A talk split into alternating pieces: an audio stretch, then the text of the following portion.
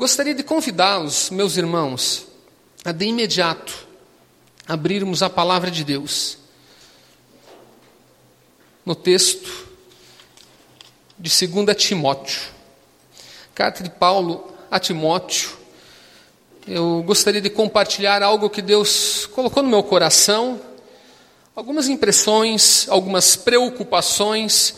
Eu acredito que em partes isso tem a ver também com necessidades da igreja, porque senão Deus também não teria trazido isso ao nosso coração e nem eh, sequer deixaria registrado em Sua palavra. Então, certamente, em partes vai abençoar um, outro. Né? Em outras partes, talvez seja mais impressão do que eu tenho visto em outro lugar. Né? Lá eu venho de Chapecó, é oeste de Santa Catarina, dez anos que estou lá, pela graça de Deus.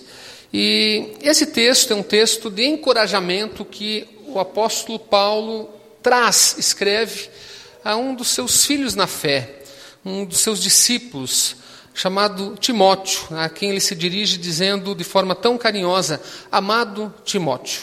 E é esse o texto que eu gostaria de ler com os irmãos, então, os primeiros 14 versículos. Por gentileza, me acompanhem, meus irmãos. A palavra diz assim: Paulo, apóstolo de Cristo Jesus, pela vontade de Deus, segundo a promessa da vida que está em Cristo Jesus. A Timóteo, meu amado filho, graça, misericórdia e paz da parte de Deus Pai e de Cristo Jesus, nosso Senhor. Dou graças a Deus, a quem sirvo com a consciência limpa, como serviram meus antepassados, ao lembrar-me constantemente de você Noite e dia, em minhas orações, lembro-me das suas lágrimas e desejo muito vê-lo, para que a minha alegria seja completa. Recordo-me da sua fé não fingida, que primeiro habitou em sua avó Lloyd, em sua mãe Eunice, e estou convencido de que também habita em você. Por essa razão, torno a lembrar-lhe que mantenha viva a chama do dom de Deus que está em você, mediante a imposição das minhas mãos. Pois Deus não nos deu espírito de covardia, mas de poder, de amor e de equilíbrio. Portanto, não se envergonhe de testemunhar do Senhor, nem de mim, que sou prisioneiro nele mas suporte comigo os meus sofrimentos pelo Evangelho, segundo o poder de Deus que nos salvou e nos chamou com uma santa vocação, não em virtude das nossas obras, mas por causa da Sua própria determinação e graça. Esta graça nos foi dada em Cristo Jesus desde os tempos eternos, sendo agora revelada pela manifestação de nosso Salvador, Cristo Jesus ele tornou inoperante a morte e trouxe à luz a vida e a imortalidade por meio do Evangelho. Deste, deste Evangelho foi constituído pregador, apóstolo e mestre. Por esta causa também sofro, mas não me envergonho, porque sei em quem tenho crido e estou bem certo de que Ele é poderoso para guardar o que lhe confiei até aquele dia. Retenha com fé e amor em Cristo Jesus o modelo dessa doutrina que você ouviu de mim. Quanto ao que lhe foi confiado, guarda-o por meio do Espírito Santo que habita em nós. Feche seu olho mais um minuto, meu irmão, e diga assim: Senhor, que esta palavra seja por mim recebida de acordo com a tua porção, de acordo com a tua medida que o Senhor tem para mim nesta noite. Em nome de Jesus. Amém. Queridos, eu quero aproveitar essa noite, esta oportunidade, para falar um pouquinho sobre algumas impressões que eu tenho de algumas lutas, de alguns enfrentamentos que nós temos feito né, diante de um sistema totalmente corrompido. Um sistema que a própria palavra nos ensina, o mundo jaz no maligno. Eu vejo uma nuvem de iniquidade muito grande assolando e, de certa maneira, atrapalhando a forma de pensamento da sociedade contemporânea. Ah, é natural que essas influências ocorram em todos os ambientes, e por isso a preocupação, porque algumas destas influências, desta nuvem de iniquidade, embora sejam externas, podem, através da sua multidão de conselhos enganosos, tentar influenciar o comportamento dos santos daqueles que estão buscando ter uma vida com Deus. É, este mundo que jaz no maligno e que tem essa nuvem de iniquidade, tem talvez a, melhor descrição Uh, um pouquinho mais à frente de onde nós lemos, no mesmo livro, na mesma carta do apóstolo Paulo a Timóteo, no capítulo 3, quando diz que nos últimos dias sobrevirão tempos terríveis. Os homens serão egoístas, avarentos, presunçosos, arrogantes, blasfemos, desobedientes aos pais, ingratos, ímpios, sem amor pela família, irreconciliáveis, caluniadores. E aqui a lista da a caracterização do modelo mental dos tempos, dos últimos tempos, continua né, com outras características muito preocupantes para quem quer viver e quer ter uma vida de santidade. Ah, por que o motivo desta, desta ministração nesta noite, Pastor Eduardo? Um pouquinho pelas experiências que eu tenho percebido em um ambiente em que este tipo de característica é muito marcante. Eu estou atuando há 20 anos em universidade. Trabalhei 10 anos na universidade aqui, em, em Brusque, em mais do que uma, eu trabalhei em várias universidades daqui. E agora, nos últimos 10 anos, trabalho em uma universidade no oeste de Santa Catarina. Ah, e eu vejo que o pensamento dos jovens ao longo destes 20 anos tem mudado bastante. Eu não sei se isso chega a ser algo muito marcante desta época ou se acaba sendo cíclico também. É, no seguinte sentido: ah, a, a igreja relaxa porque está tudo bem, a sociedade, com todos os seus sofismas, cresce e aquele, aquele tipo de coisa começa dominando e acaba intimidando o povo de Deus de brilhar a luz de Cristo naqueles ambientes mais hostis. E daí depois a igreja acorda, renasce e diz: não, peraí, nós temos que fazer brilhar o testemunho de Cristo, a luz de Cristo, e aquilo uh, arrefece um pouquinho. Então eu não sei se isso chega a ser cíclico ou se é algo típico desses últimos tempos mesmo. Mas nesse ambiente em que eu estou, eu tenho percebido muitas pessoas sofrendo bastante. Jovens, na sua maioria. Jovens. Porque muitos vêm de formação que, que tem valores cristãos, que tem valores bíblicos, em que há ensinamento, mas como o sistema dominante naqueles ambientes acaba sendo muito opressor, fica difícil de dizer assim: não, eu, eu não sou isso aí que vocês estão querendo que eu seja. Eu tenho um tipo de comportamento diferente, eu sou diferente porque eu tenho temor a Deus acima de todas as coisas. Eu amo ao Senhor meu Deus de todo o meu coração, de toda a minha alma, com todo o meu entendimento. Então há uma intimidação. E às vezes eu penso, será que nós estamos preparando os nossos jovens para estes ambientes hostis? Eu dei o exemplo da universidade, mas o exemplo não é só na universidade, é em todos os lugares está ficando assim. Minha, minhas filhas estão na adolescência. Minha filha mais velha está falando agora em escolher o curso que vai fazer. Daqui a dois anos ela vai tomar essa decisão. Então eu fico pensando, como que estará este lugar, esse ambiente, quando a minha filha estiver lá? Porque se nós, como igreja, nós, como famílias, não conseguimos preparar os nossos filhos para ter firmeza, convicção de fé nesses ambientes hostis, ah, eu, eu quero crer que nós estamos pecando e, e não estamos preparando para a vida. Porque hoje é natural todas as pessoas dizerem: eu quero sair daqui, eu tenho uma vida profissional, eu vou estudar, eu preciso cumprir outros desafios pessoais. E as pessoas olham para a palavra e às vezes chegam na, na universidade e se intimidam. Outro dia eu recebi uma mensagem de nas redes sociais. Alguém me adicionou e, e eu acabei aceitando. E alguém disse assim: oh, estou no oitavo semestre de um curso eu e meu marido, nós éramos liderança da igreja. Eu não perguntei exatamente o nome da igreja, mas nós sempre tivemos uma, uma vida muito ativa na igreja.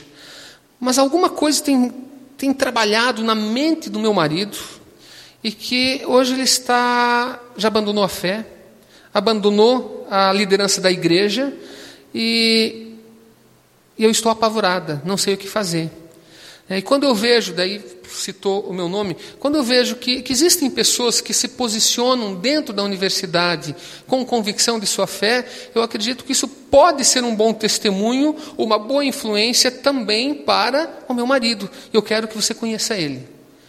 Então isso me, me fez me preocupar, pastor Eduardo. Eu tenho visto aqui um trabalho maravilhoso feito aqui. Eu tenho certeza que o irmão tem ensinamento a esta igreja. Mas, eventualmente, nós percebemos algumas famílias não seguindo todo o ensinamento. Algumas das orientações bíblicas não sendo feito da forma como a palavra nos orienta. Então, eu vejo assim: o apóstolo Paulo, quando traz esse ensinamento ao jovem Timóteo, ele está fazendo na qualidade de uh, incentivo. Ele está trabalhando como se fosse uma forma de motivação. Tanto que no negrito, que não é a Bíblia, mas o negrito ali do, do, do texto da palavra, diz assim: um incentivo à fidelidade. O que, que nós podemos fazer? O que, que você pode fazer para que talvez a maca, né, usando a metáfora que o pastor Eduardo falou, a, a maca da vergonha da exposição do testemunho de Cristo seja deixada de lado? Porque nós não podemos nos envergonhar do Evangelho de Cristo. Né? As nossas omissões e covardias não podem fazer parte, né? elas não podem ser nossas. E o versículo que fala sobre isso, no, no 7, Pois Deus não, não nos deu espírito de covardia, mas de poder, de amor e de equilíbrio. Olha só que bênção é quando nós conseguimos viver com esse espírito de moderação, né, que é o equilíbrio, de, de de poder e de amor. Aliás, o verdadeiro amor, o amor que lança fora todo medo, o amor de Cristo em nossos corações. Meus irmãos, então nesta lógica, eu gostaria de, de compartilhar algumas coisas que podem ajudar ah, as nossas atitudes no nosso dia a dia, seja nas nossas famílias, seja na igreja, porque nós não podemos dizer que isso é uma responsabilidade do Estado é, não é do Estado. Essa questão dos valores fundamentais, eu acredito que são aprendidas nos ambientes em que nós temos poder de doutrinação. É que é dentro das nossas casas, dentro das nossas igrejas. E quando eu falo doutrinação, é a sã doutrina, aquilo que a palavra nos ensina como sendo justo, verdadeiro e que traz uma boa forma de viver, um bom estilo de vida para todos nós. Meus irmãos, neste sentido, de encorajamento. Eu gostaria que você desse uma olhada para algumas coisas e talvez você reconheça estas mesmas características em você. Porque às vezes nós nos olhamos né, diante de Deus e assim, quem que eu sou diante de Deus? Será que eu estou assumindo adequadamente o meu papel? É, porque a vergonha, ela, ela é antítese da fé. Se eu estou enfraquecido na fé, eu me omito, eu fico mais quieto. Então, ao assumir publicamente tudo aquilo que eu sou na presença de Deus, aí aquilo e testemunhar aquilo que Deus fez na minha vida, eu me liberto de algumas algemas. Cristo nos chamou para que o evangelho também prospere. De todos os propósitos de Deus, o testemunho é um dos mais importantes pela sua data de validade. Nós temos só como testemunhar do cuidado e do amor de Deus enquanto nós estamos aqui. Os demais propósitos de adoração, de relacionamento, de serviço, os demais propósitos continuarão pelos séculos dos séculos, mas a nossa posição em Cristo, nos lugares onde nós estamos, meus irmãos, isto só pode ser tomado no tempo em que nós estamos vivendo como servos de Deus neste tempo. Então, um incentivo à fidelidade. E eu vejo o apóstolo Paulo encorajando o jovem Timóteo. Aqui ele já, já não estava mais tão jovem, já era na segunda carta. Mas, enfim, o apóstolo Paulo acompanhou aquele garoto desde pequenininho. Né, quando ele impôs também as suas mãos e orou por ele. Era um jovem que tinha compromisso com Deus. Era um jovem que tinha uma família temente a Deus. Talvez seja parecido com você, com a sua vida. Era um jovem que tinha colocado diante de Deus o seu esforço, o seu zelo, a sua preocupação. Era um jovem que tinha se disposto a sair do seu lugar para exercer o chamado que Deus lhe tinha feito. Tanto que ele acompanhou uh, o apóstolo Paulo na, na, na segunda viagem, né? possivelmente para suprir a ausência de Marcos.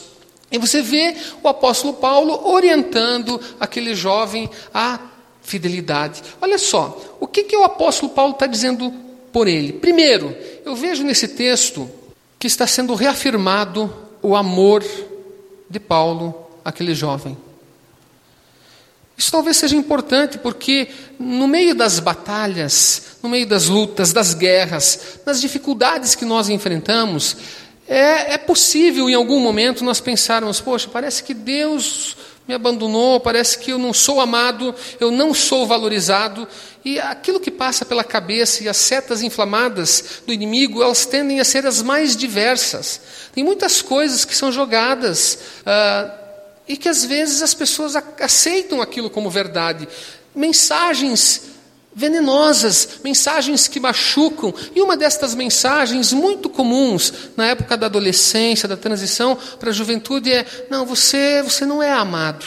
Você não tem uma boa aceitação, tanto que muitos acabam assumindo comportamentos diferentes do que aquilo que seria habitual e do próprio ensinamento que tiveram, para tentar compensar e buscar uma aceitação por conta de uma mentira que Satanás joga.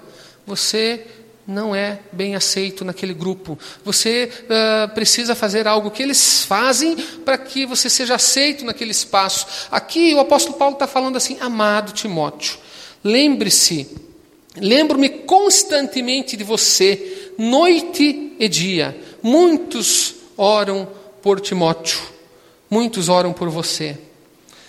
Eu não conheço a história dos irmãos, Cada um sabe da sua própria história e da sua trajetória, da sua caminhada com Deus. Eu venho de uma família em que os meus pais são pais crentes.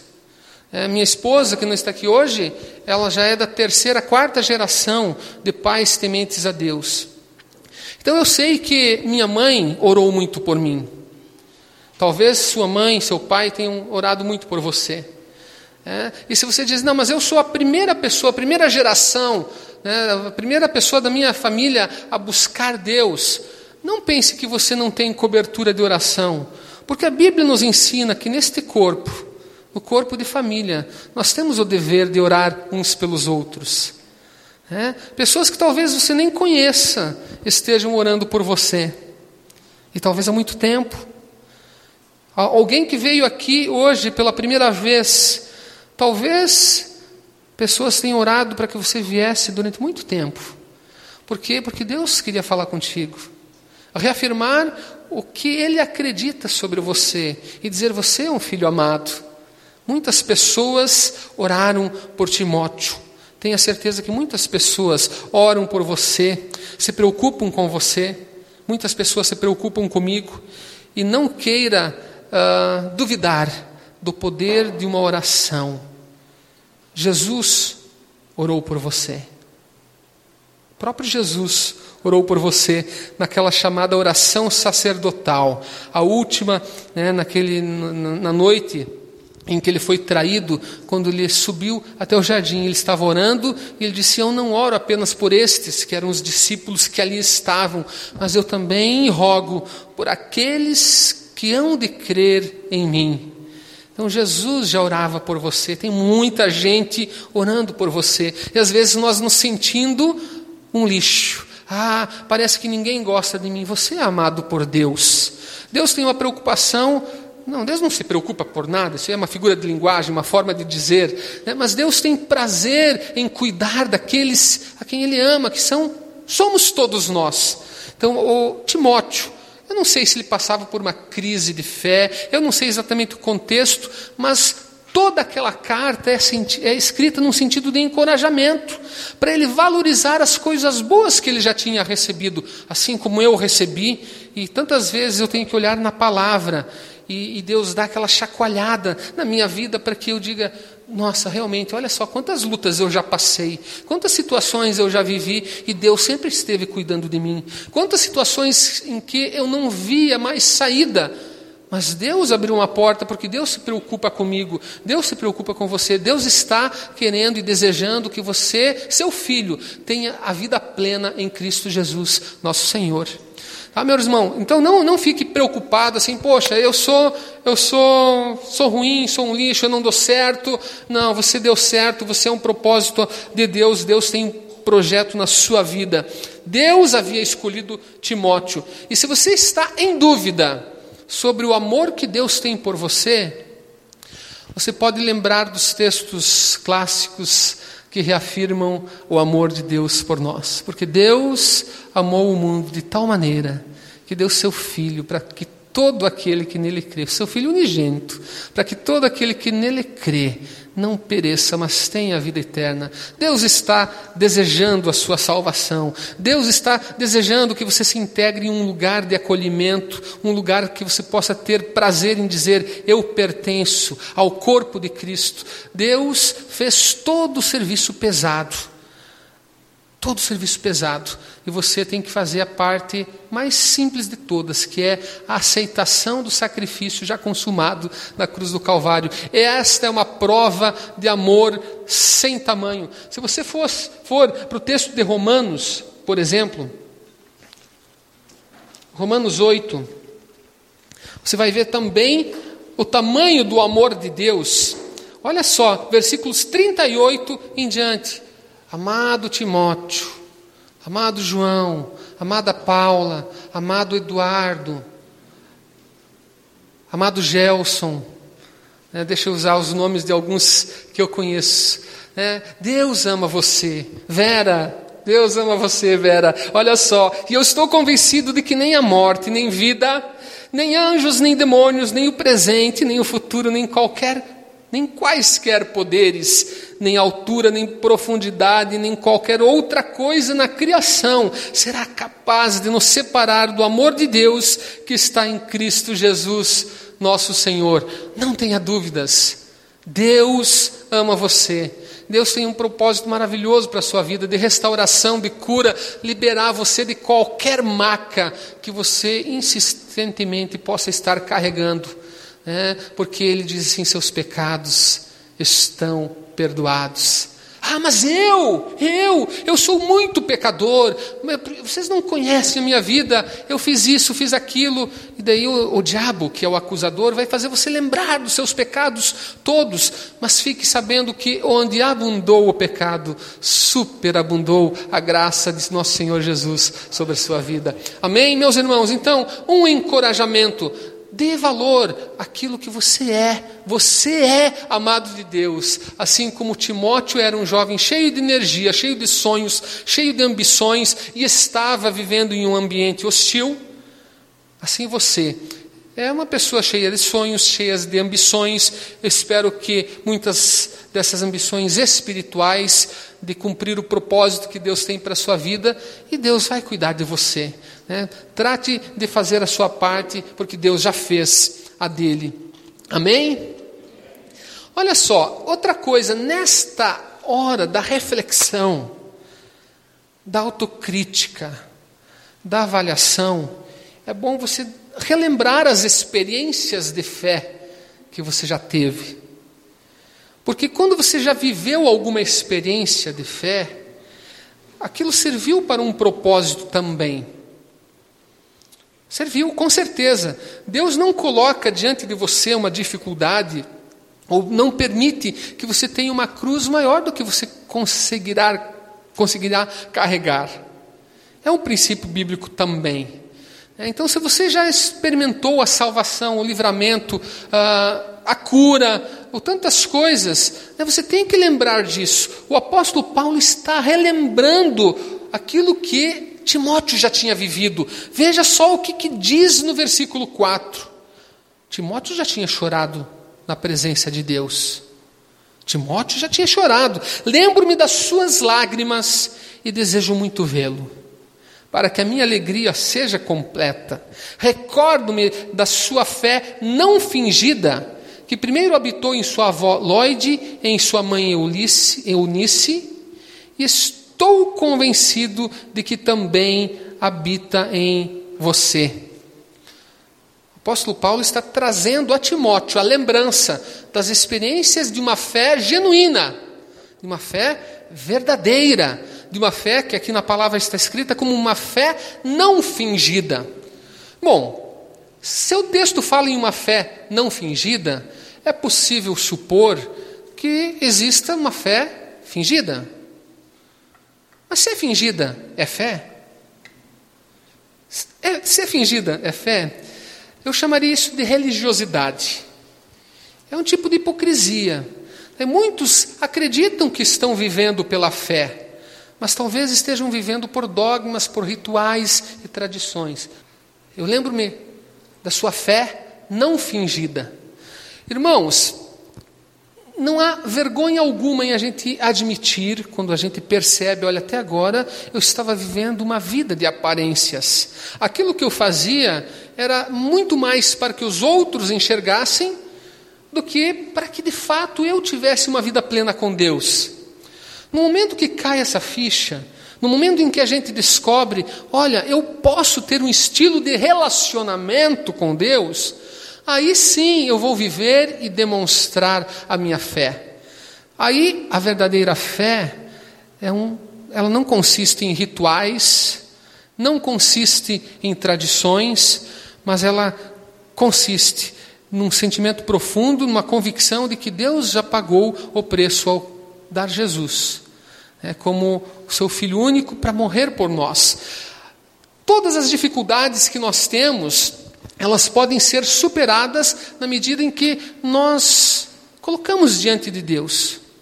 Nós cantamos agora há pouco, como se fosse Deus cantando para nós. É meu, somente meu, todo o trabalho.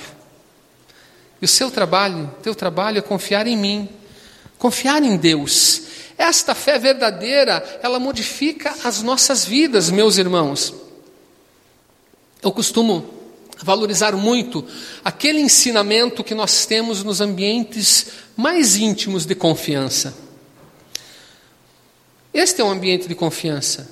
Mas quando eu falo nos mais íntimos de confiança, eu falo em grupos menores ainda. Eu falo dentro da nossa casa, dentro da nossa família, dentro de casa. Eis um desafio que nós temos diante de um sistema de mundo tão corrido, agitado, em que as nossas agendas tendem a ser conflitantes e desencontradas, fica às vezes difícil a gente sentar em família para refletir e falar sobre as coisas de Deus. Às vezes o trabalho do marido é num horário, o trabalho da esposa é no outro. A escola das, das crianças é num horário, daí mal apenas você chegou de deixar uma na escola, já tem que buscar levar outro, e, e é aquela coisa toda desencontrada. Mas, meus irmãos, a experiência dentro de casa, em família, ela é impagável. Tem um livro que eu gosto muito, é, Titus, o sobrenome, que diz A Experiência da Mesa. Uh, se você tiver a oportunidade de ler esse livro, leia, porque nos ambientes de diálogo dentro de casa, nós temos a oportunidade de ministrar sobre os nossos filhos, nós temos a oportunidade de abrir o nosso coração com a nossa esposa, né? a esposa tem a oportunidade de abrir o seu coração com o seu esposo, e ali a gente não tem transparência. Você sabe como é que funciona a mesa da sua casa, quando está todo mundo reunido. A gente fala, a gente conversa, a gente come, a gente toma café, a gente tem relacionamento. Nestes lugares, nós temos a oportunidade de plantar as melhores sementes para os nossos filhos. A preocupação, lembra que eu falei lá atrás, é de que às vezes nós deixamos de preparar bem as pessoas que nós mais amamos para que enfrentem os desafios da sua vida. Qual que é o modelo bíblico? Aqui eu imagino Lloyd, avó de Timóteo, ensinando a palavra para aquele jovem. Ou para sua mãe, Eunice. Eunice ensinando a palavra para Timóteo. E era um ensinamento no modelo bíblico. Era um ensinamento no modelo de Deuteronômio 6, de 4 a 9, que eu gostaria de ler com você. Porque nesses ambientes são os ambientes em que nós podemos fazer o melhor pelos nossos filhos. Nós não criamos os filhos para ter controle sobre eles a vida toda. Eles crescem, eles tomam as suas decisões, eles saem, às vezes para outro país, né, Pastor Eduardo? E a gente fica aqui na confiança de que ensinou certo, porque Deus cuida. Se eu, como pai, você, como mãe, como pai, ensinou bem, ou você, como filho ou filha, aprendeu bem, fica tranquilo, segue o princípio, segue o princípio da palavra, que os desafios serão muitos, mas você há de enfrentá-los e superá-los pela misericórdia e graça de Deus. Olha só o que, que diz o texto aqui em Deuteronômio, no, no capítulo 6, versículo 5 em diante. Diz assim: Ame o Senhor, o seu Deus, de todo o seu coração, de toda a sua alma e de todas as suas forças. Que todas essas palavras que hoje lhe ordeno estejam em seu coração. Ensine-as com persistência a seus filhos. Converse sobre elas quando estiver sentado em casa, quando estiver andando pelo caminho, quando se deitar e quando se levantar. Amarre-as como um sinal nos braços e prenda-as na testa. Escreva-os nos batentes das portas de sua casa e em seus portões. Olha só, o que, que, o, o que, que está sendo ensinado aqui para o povo de Israel na sua educação? É uma lei da repetição. Não adianta a gente imaginar, não, mas eu falei uma vez para ele, eu já falei isso uma vez para minha filha. Gente, uma vez não aprende. Tem muito mais a ver com andar junto, com mostrar, com dar um exemplo. Como é que eu vou falar sobre liberalidade com as minhas filhas se o exemplo que eu dou é um exemplo de egoísmo? Como é que eu vou falar de amor com as pessoas que eu amo se o exemplo que eu dou é de indiferença? Não existe ensinamento teórico no reino de Deus. Ele até pode se transformar em um aprendizado, mas a palavra nos foi dada para ser vivida. Então é muito mais de um estilo de vida, sabe, meu irmão? É muito mais de um estilo de vida. Quando eu, com as limitações que eu tenho, ensino a perdoar. Não adianta eu fazer leitura ah, você tem que perdoar 70 vezes 7. E daí depois, quando eu tenho uma oportunidade de demonstrar e manifestar perdão, em uma situação que a minha família está acompanhando, esteja acompanhando, eu fecho meu coração. E digo, não, aqui se faz, aqui se paga, bem feito. Isso não é ensinamento. Então, quando eu estou no dia a dia, no caminho, ao sentar na mesa, colocando nos umbrais das portas. Bom, hoje não seria um bom lugar para colocar um bilhete nos umbrais das, das portas. Hum, se tivesse geladeira naquele tempo, eu acredito que a palavra estaria escrita um pouquinho diferente. Cola na porta da geladeira. Né? Porque se existe um lugar que você pode ter um bom aprendizado, é na geladeira. Sabe aquela pessoa desligada que às vezes chega em casa assim e daí, quando percebe, está com a mão ali na geladeira para abrir a porta. Acontece isso, não acontece? É, às vezes está com tanta coisa na cabeça, quando você vê, está ali na geladeira para abrir a porta. Eu estou uh, ficando na casa do Fernando, que é meu cunhado, para aqueles que não sabem, para aqueles que conhecem o Fernando, Fernando é meu cunhado.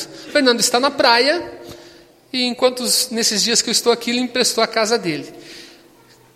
Eu vejo em vários lugares versículos bíblicos. Que bacana isso, porque você está no meio da rotina, você está fazendo outras coisas, e de repente você é confrontado com a palavra de Deus. Você olha aquele versículo, de tanto você olhar aquele versículo, você tende com o tempo a memorizar. É verdade, meus irmãos? Então, isso é o ensinamento, o ensinamento no dia a dia. Timóteo teve isso, não na geladeira, mas na transmissão de geração a geração. Lloyd, Eunice, Timóteo. E essa geração pode continuar na sua vida. Você pode substituir esses nomes pelos nomes né, da, da, sua árvore genealógica. Você tem a, a, condição de fazer isso, mas perceba como o ensinamento que nós temos dos nossos pais. Talvez em algum momento haja um sentimento de revolta, de rebeldia, mas quando a maturidade começa a chegar, a gente pensa: que coisa legal, olha só o que meu pai dizia, e depois não dei ouvidos durante um tempo, mas agora eu sei. Está certo, meu pai. Quando ele diz que é certo, é certo. Não importa que todo mundo relativize uma determinada informação, mas aquilo que é verdade, é verdade. A palavra nos ensina: seja o teu sim, sim, o teu não, não, porque o que passa disso provém do maligno. Certo, meus irmãos, que você possa dar ouvidos aos bons ensinamentos do seu pai, sempre à luz da palavra de Deus. Se você disser assim, não, mas meu pai, minha mãe, não tem compromisso com Deus porque não foram alcançados ainda pelo Senhor, não tem problema. Existem valores que você pode absorver.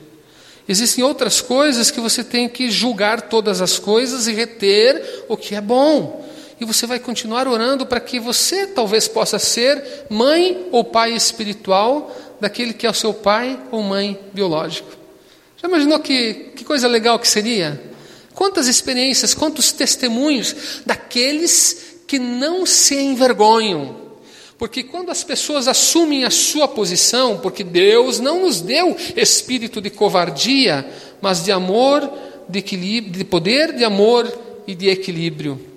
Amém? Eu estava lendo um, um, artigo hoje uh, no site Gospel Prime. E o título do artigo é Que ensinar a fé aos filhos os ajudam a ser mais felizes e bondosos. Mas também tinha uma pesquisa estatística sobre alguns, alguns benefícios deste ensinamento da fé aos filhos. 40% menor a incidência de drogas. 40%. Ensinar a fé aos filhos. Diminuir a probabilidade de envolvimento do filho com algo que é um problema de saúde pública, um problema enorme nos nossos dias. É? Fica esperto nisso. 60% a menos na incidência de depressão dos adolescentes.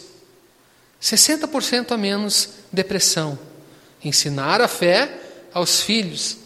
80% ah, de, de diminuição na propensão a relações sexuais perigosas e desprotegidas. Porque você não vai estar sempre com o seu filho e com a sua filha, mas se você ensinar a fé aos seus filhos, Olha só os benefícios todos que nós podemos ter. Esta fé também habita em você. O apóstolo Paulo está dizendo: Estou convencido que esta fé também habita em você. Ela, ela habita em você? Você crê que Jesus realmente pagou todo o preço? Não há mais sacrifício que você deva fazer? A graça lhe alcançou? Você foi tomado por uma misericórdia que se renovou sobre a sua vida todos os dias, alcançado pela graça de Deus. Amém. Portanto, não se envergonhem de testemunhar do Senhor, nem de mim, que sou prisioneiro dele, mas suporte comigo os meus sofrimentos pelo Evangelho, segundo o poder de Deus. Meus irmãos, uh, somente consegue dar testemunho aquele que mantém viva a chama do dom que há em si. Eu não consigo testemunhar sobre algo que eu não vivo. Alguém falou em certa oportunidade que ninguém pode dar aquilo que não tem. Então, este, este é o motivo para que o apóstolo diga: mantenha viva a chama do dom que há em você. Que existem muitos dons. Há uma diversidade de dons que o Espírito Santo distribui à igreja conforme lhe aprouver, para abençoar a vida da igreja. Mas existem dons que são chamados dons de uma categoria superior, dons sobremodo excelentes. fé, esperança e amor. O maior deles, bem sabemos, é o amor. Então, quando você consegue manter viva a chama do dom que há em você, é, não é uma coisa assim que, que você pode fazer de qualquer jeito. Eu sei como a gente fazia eu, quando era criança, é quando a gente queria manter um fogo aceso no fogão. Eu me criei em interior, então é assim que funcionava. É quando aquela brasa estava quase apagando e você queria manter o fogo, você tinha que colocar mais lenha. Nós temos que alimentar o dom que há em nós. No reino de Deus, isso significa exercitar a fé. No reino de Deus, isso significa colocar em prática, não é enterrar talento. Você tem um dom. Talvez você pergunte, poxa, mas eu ainda não descobri qual que é o dom que eu tenho. Tenho certeza que você tem um dom. Se você já aceitou Jesus Cristo como seu único e suficiente Salvador, você tem um dom. Porque Deus no seu infinito amor, traz e reparte esses dons para edificar e abençoar a vida da igreja. Meus irmãos, às vezes é um pouquinho complicado até você descobrir, porque às vezes a gente não está acostumado com aquela dinâmica de igreja para aqueles que estão chegando recentemente. Então, se você tem alguma dificuldade na identificação do dom que você tem, é, procure a sua liderança, Procure o pastor, tenho certeza que o pastor também lhe ajudará a descobrir aquilo que é o lugar onde você certamente frutificará no reino de Deus.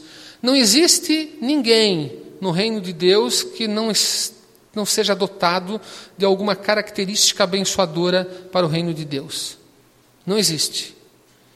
Se você está e faz parte do reino de Deus, certamente como membro do corpo de Cristo, você tem uma função, tem um propósito, e o corpo todo de Cristo é edificado na medida em que cada um realiza a sua função. Mantenha viva a chama do dom que há em você.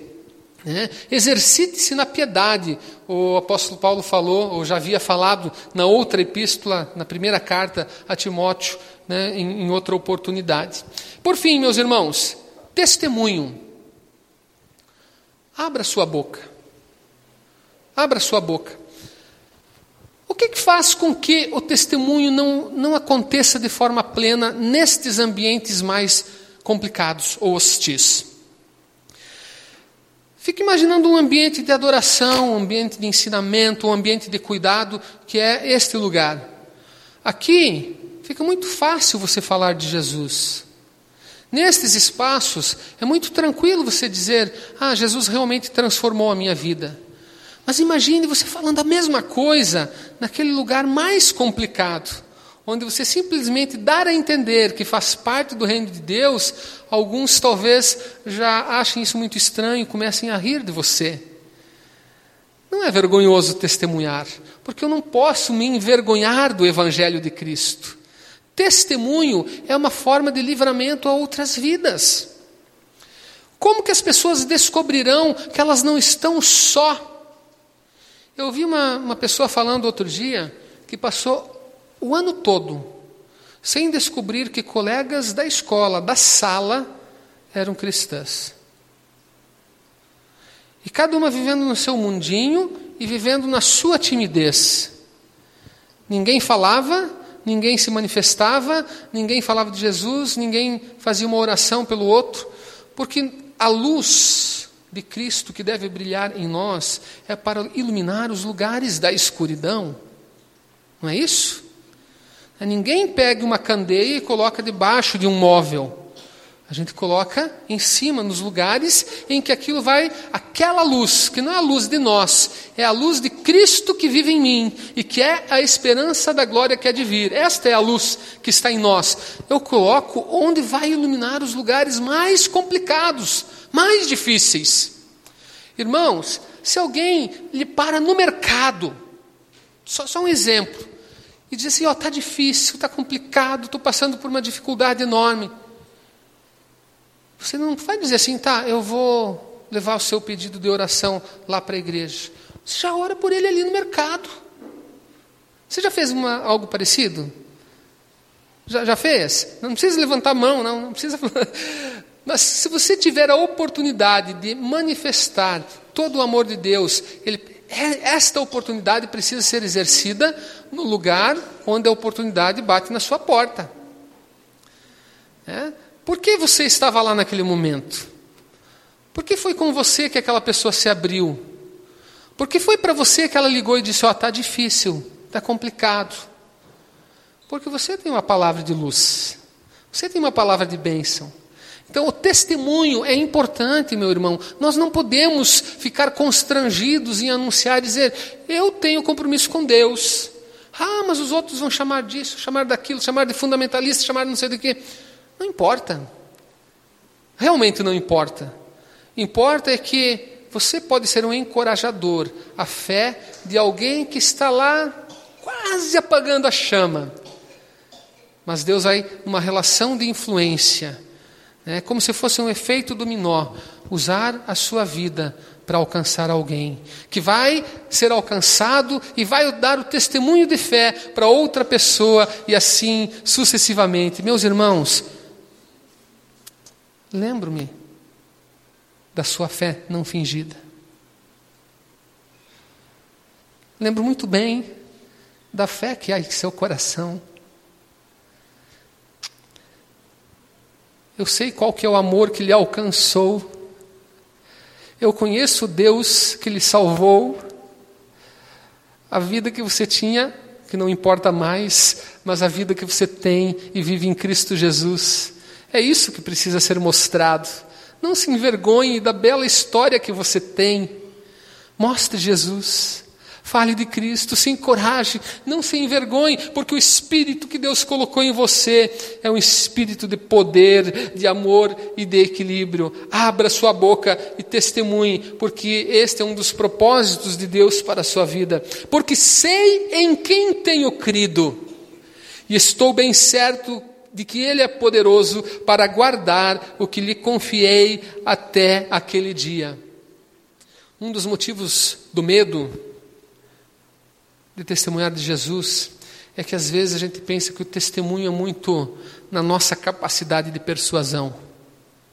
Ah, mas eu não sei se eu vou falar, se eu vou saber falar bem, se eu vou conseguir falar bem. Saiba que não é você que importa, é de quem você está falando que importa, é Cristo que importa.